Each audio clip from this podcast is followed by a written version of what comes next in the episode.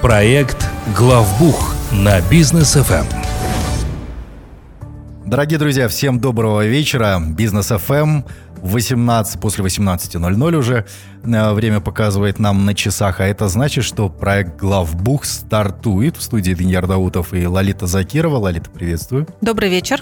А Ларита Закирова у нас руководитель и основатель группы компаний Аксиса, которая предоставляет бухгалтерский аутсорсинг и аудит, занимается этим профессионально, а, причем не только в Алматы, но и э, в столице нашей республики, в Астане, да и по всему Казахстану, да? Ну, да, клиенты у нас клиенты. есть по всему Казахстану. Да, и даже из зарубежья уже ближнего начинают обращаться к Аксисе за консультациями и советами. Так что имейте в виду, в конце программы огласим номера телефонов, по которым можно будет связаться. Ну а сегодня мы будем говорить про НДС. А, э, этот налог, казалось бы, как косвенный, да, но не совсем косвенный, но его называют самым сложным в администрировании в все предприниматели Казахстана его таким называют, сложным. Так вот, это сложный налог или же все-таки нет? Сам предприниматель может разобраться без бухгалтера? На самом деле НДС во всем мире считается одним из самых сложных налогов, не только в Казахстане. А, действительно, сама методика такого косвенного, с одной стороны, налога, она очень специфична. И зависит от того, какой у вас режим налогообложения, как вы вообще применяете этот НДС. Есть НДС на импорт, есть НДС на нерезидента, то есть очень много еще дополнительно типов этого НДСа. И в нашем налоговом кодексе, несмотря на то, что из, из года в год пытаются упростить законодательство, все равно этот налог, ну, на мой взгляд, он так и будет всегда самым сложным. По поводу того, что может ли предприниматель самостоятельно разобраться, знаете, вот проводя консультации, я прям тренд наблюдаю такой за последние 2-3 года, когда приходят предприниматели, и они достаточно хорошо подкованы. Угу. То есть те, те предприниматели, которые не первый год на рынке, которые где-то шишки набили которые понимают, что налоги это важная часть, и нельзя полностью откреститься да, от э, понимания хотя бы каких-то азов налогообложения в бухгалтерии, они приходят с хорошими знаниями. Угу. И с ними уже интересно разговаривать, потому что это вот ну, не чистый лист, на который ты вот, что бы ты там ни сказал, все будет воспринято как э, истина в последней инстанции. А где-то предприниматель может, может поспорить, где-то он задает дополнительные вопросы и выясняется, что он что-то недопонял. То есть даже сама консультация совсем по-другому складывается. Но а, тоже замечаю, и это тоже очень радует, опытные предприниматели однозначно даже не пытаются разобраться самостоятельно до тонкости ведения учета в НДС, потому что это огромный пласт знаний, который должен быть у человека, э, собственно, ведущего учет. И это огромное количество времени. Mm-hmm. То есть предприниматель, он хочет понимать общий концепт для того, чтобы анализировать свои, в первую очередь, денежные потоки и во вторую очередь э, расходы и затраты, которые лягут либо в себестоимость, либо действительно это будет какая-то возвратная часть mm-hmm. и сущность косвенного налога будет соблюдена. Вот это вот предприниматели хотят знать. Но еще раз прям повторюсь, что те, кто уже понимает сущность бизнеса и понимает сложность НДС, они даже не пытаются разобраться в этом самостоятельно. Они э, используют свои знания для того, чтобы найти грамотного специалиста, который будет им это делать. Ну вот предприниматель, к примеру, не разбирается ни в НДС, ни вообще в налогах, но он слышал, что бизнес должен платить вот этот вот налог на добавленную стоимость. Нужно сразу регистрировать, э, ну, регистрацию по НДС проходить, или же можно как-то повременить? А, на этот вопрос нельзя ответить да или нет, потому что есть такие виды бизнеса, в которых, да, я прям сразу рекомендую вставать на учет по НДС. Если вы планируете инвестиции, то это будет вам выгодно сразу делать. А, но есть такие виды бизнеса, которые требуют такого времени на раскачку, я бы сказала. То есть вы открываете компанию, у вас не будет первые там 2-3 месяца вообще никаких операций, но у вас идут какие-то организационные моменты. Вы будете нести расходы, но эти расходы, они с НДС никак не связаны. И вы, собственно, можете оставаться на упрощенке этот период времени до того момента, пока у вас не пойдут обороты.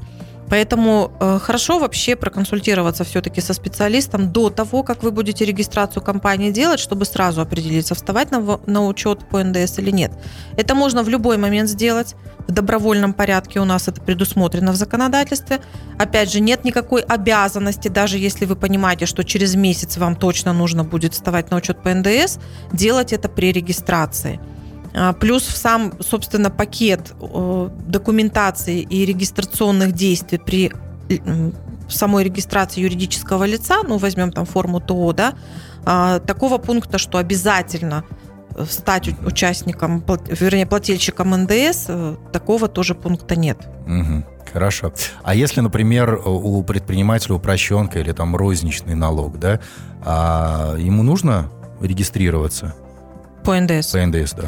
А, а, тоже вот такой момент. Вообще розничный налог, упрощенка – это особые такие режимы налогообложения, а, которые позволяют вести более упрощенный учет. Угу. И на этих, собственно, режимах есть как раз лимиты. Ну, сейчас розничный налог, он прям очень хорошо воспринят бизнес-сообществом был, конечно, мы его очень ждали. И там лимиты значительно выше, чем на упрощенном режиме, но далеко не все виды деятельности можно на розничном налоге вести. Ну, то есть э, цель, собственно, зачастую предпринимателя – это не стать плательщиком НДС. Mm-hmm. То есть, ну, это то, что, собственно, и происходит у нас в стране. Многие прям очень-очень следят за тем, чтобы не слететь с упрощенки. Да? Ну, по розничному налогу там лимиты очень хорошие, поэтому там пока еще вопрос слететь не стоит, но тем не менее. А, но э, в законодательстве нет ограничений. То есть, если вы хотите быть плательщиком НДС, ради бога, вы можете быть плательщиком НДС. Угу. У вас тогда будет, опять же, определенным образом учет вестись. То есть, ради бога, вы можете быть на розничном налоге и платить НДС. Это ваше право. Угу, хорошо. А неплательщики НДС, ну, есть и такие, да? То есть, получается, они НДС не платят никогда. И даже если там счет, например, пришел, и там плюс НДС, еще что-то, нужно вот, платить, нет? Вот, вот теперь, а, значит, смотрите. Тоже вот, если мы сравниваем с э, ситуацией там пару лет назад, очень у многих была в голове почему-то такая схема, что если я не плательщик НДС, значит, я его никогда платить не буду. Угу. А сейчас таких вот предпринимателей все меньше и меньше. То есть предприниматели понимают, что НДС, опять же, в силу сложности своей и нюансов, это сложный налог, в котором даже если ты не плательщик, у тебя могут возникать ситуации, когда ты будешь платить НДС. Mm. Это не такая ситуация, когда ты купил на территории Казахстана у какого-то другого ТО какой-то товар, и там в этой, допустим, там счет фактуре, в этом счете на оплату выделен НДС, а так как ты не плательщик, ты его якобы можешь не платить. Нет, это совсем не про это. Mm. То есть, э, если к вам пришел счет от ТО другого, и вы купили, не знаю, там констовары, и там выделен НДС, вы будете платить полную сумму, независимо от того, плательщик вы или нет. Просто эта сумма, она для вас будет никаким не косвенным налогом, а расходом. Но если это тоже такой, наверное, самый классический пример, когда не плательщик платит НДС, если вы импортируете товар. То есть вот у вас на входе, когда вы завозите товар в Казахстан, у вас будет оплата НДС.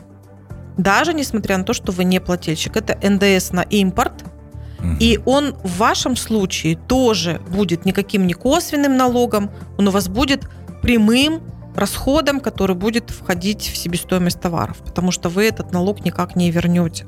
То есть, ну, плательщик НДС вообще обязан выписывать электронную счет-фактуру? Или да. можно бумажную там? Да, у, на, у нас, э, смотрите, мы сейчас, наверное, очень детально не будем говорить про то, что кто выписывает, кто не выписывает, потому что есть там определенные исключения, в каких случаях, за какой период можно там за день кому-то выписывать, а на какие-то моменты нужно выписывать прям на каждую транзакцию. Но в целом счет-фактура у нас выписывается только в электронном виде. У нас вот, вот такие случаи бывают, когда вы пишете бумажную. Ну, бумажная у нас в принципе не предусмотрена, за исключением тех конкретно территорий, на которых отсутствует интернет. Я, честно, за вот столько лет работы еще пока так и не поняла, на каких это территориях. То есть у нас все налогоплательщики в итоге выписывают в электронном виде электронные счета фактуры.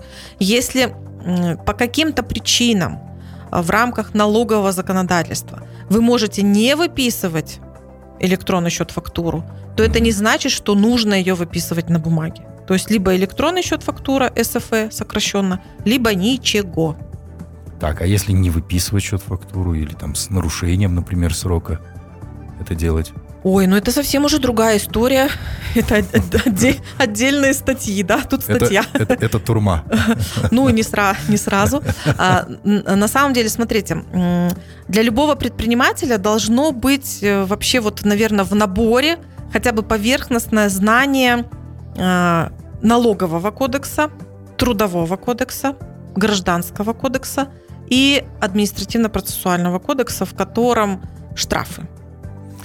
Вот если чего мы сделали не так, или если мы что-то сделали не в срок, то практически на каждый вот такой неправильный шаг есть штраф. С электронными счетами, фактурами тоже все очень строго. И это тут же камералится.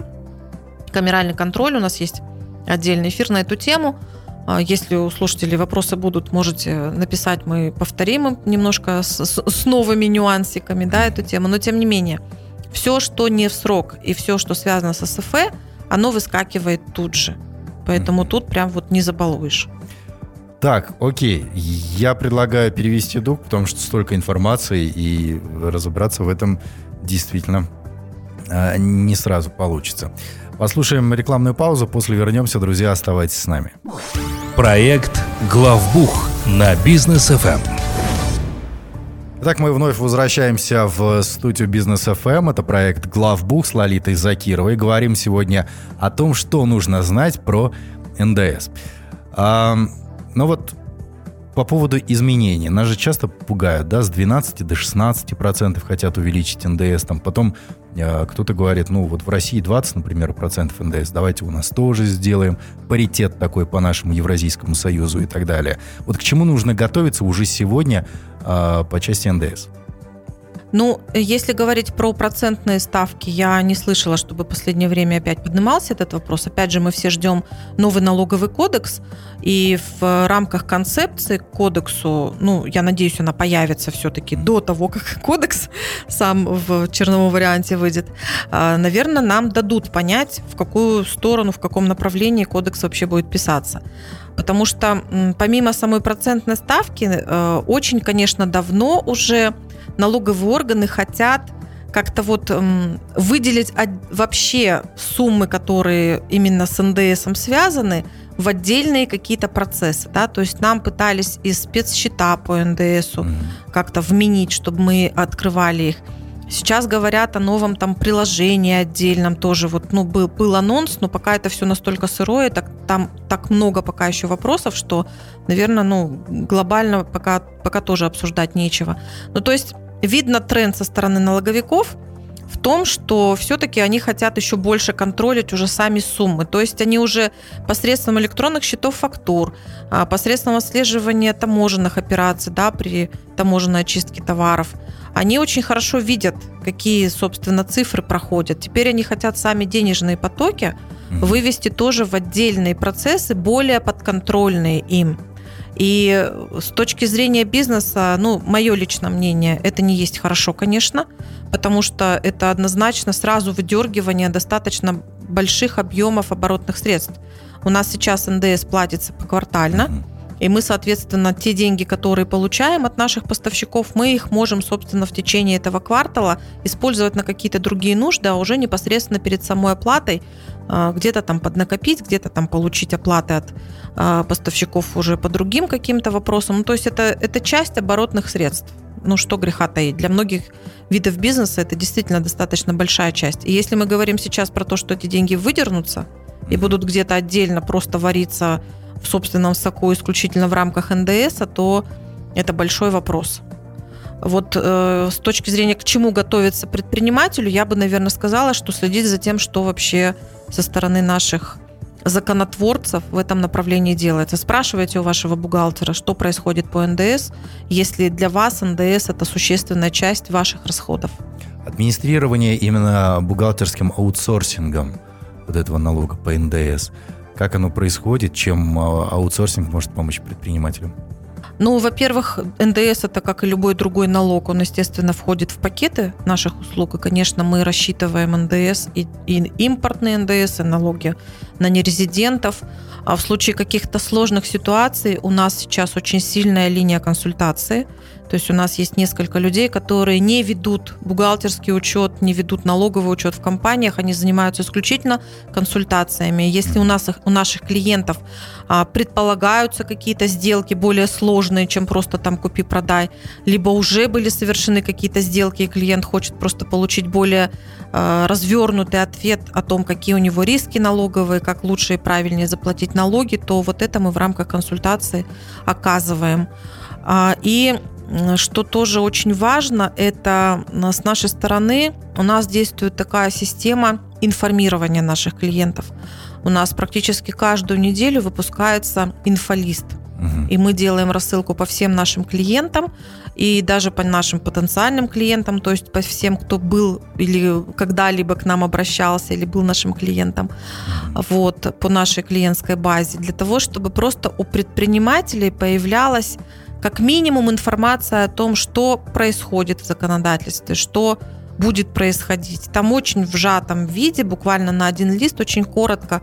И опять же, тема сразу обозначена. Это тоже предпринимателям удобно. Мы следим за тем, что происходит вообще по всему законодательству, связанному с налогами, но и по НДС особенно, так как определенные вот такие вот звоночки, mm-hmm. они уже, они уже прозвенели, естественно, нужно ухо востро держать.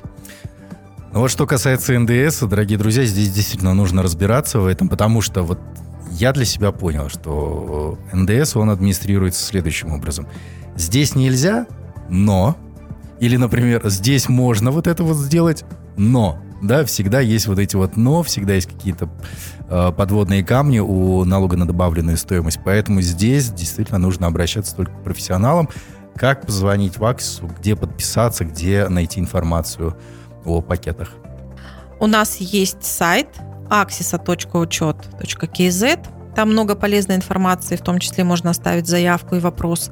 У нас активная страница в Инстаграм, Аксиса, нижнее подчеркивание, KZ. Каждый день полезная информация и директору, предпринимателю, и бухгалтеру. И вы можете обратиться к нам по телефону плюс 7 744 744. Занимайтесь бизнесом, а мы позаботимся о вашей бухгалтерии. Спасибо большое, Лолит. И до встречи в следующий четверг. Всем хорошего вечера. Проект «Главбух» на бизнес ФМ при поддержке компании «Аксиса».